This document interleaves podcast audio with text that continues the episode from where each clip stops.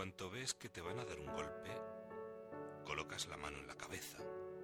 Y dice San Juan de Ávila que Jesús, que era nuestra cabeza, cuando se asestó el golpe sobre él, no puso la mano para tapar, sino que colocó firme la cabeza para recibir el golpe.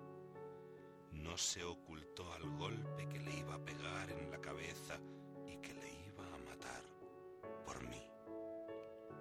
Tened en cuenta que nosotros que difícilmente hacemos una oración quieta, una oración de quietud, una oración sosegada por la vida que llevamos, por la forma de vida, por el impacto de los sentidos que recibimos en noticias, en cosas y ambiente, necesitamos leer lecturas sólidas y meditar y hacer la oración extra que haces con un libro.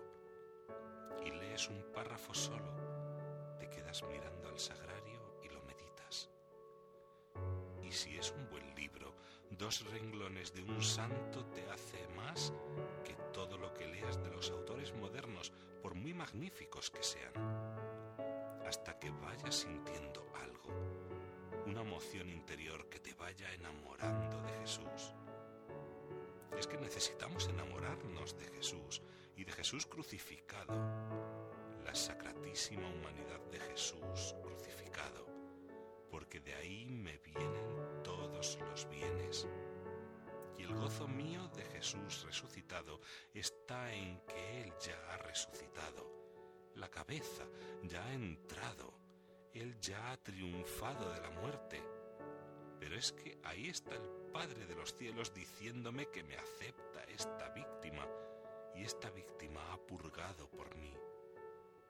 Es que ese es el gozo mío, que mis pecados están limpios en Cristo lo cual no quiere decir que yo me desentienda totalmente, sino que yo tengo que estar uniéndome a Él constantemente, buscándole a Él, amándole a Él, porque Él me ama a mí. ¿Y por qué me ama a mí? Él te ama tal como eres y te ama tal como estás, aunque estés en pecado. Pues mira, leyendo a San Juan de Ávila, fíjate lo que te dice.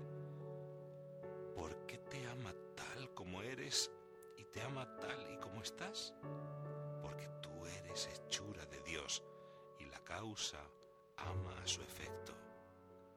Dios te ama inmensamente porque eres efecto de su causa. Ahora tú eres causa del pecado. El pecado es un efecto tuyo. Dios aborrece ese efecto porque mientras Dios, que te ha creado a su imagen y semejanza, te ama a ti para darte su propia vida, el pecado lo que te da a ti es muerte. Y entonces Dios, que es la vida, aborrece el pecado que es la muerte. Y cuando uno muere, el que se condena es porque amaba el pecado que le. Luego es justo que si murió amando el pecado que le daba la muerte, tenga ahora la muerte eterna que amaba y no tenga la vida eterna que ha rechazado. Pero en cuanto uno se vuelve hacia el Padre y mira su pecado y pide perdón, entonces inmediatamente el Padre mira la hechura de sus manos con el cariño inmenso que le tiene, no por sí mismo, sino por Jesús que le ha salvado en quien Él tiene puestos los ojos. Tú eres la oveja manchada, perdida, arañada por las espinas que el buen pastor lleva en sus hombros. Y tú eres agradable al Padre por cuanto que Él te ve en los brazos de su Hijo, te ve bañado en su sangre, y como Él te lleva gozoso en los brazos, Dios te mira a ti con amor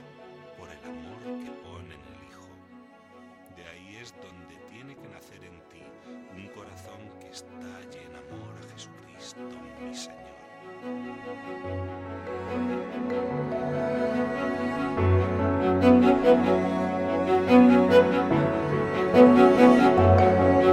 you.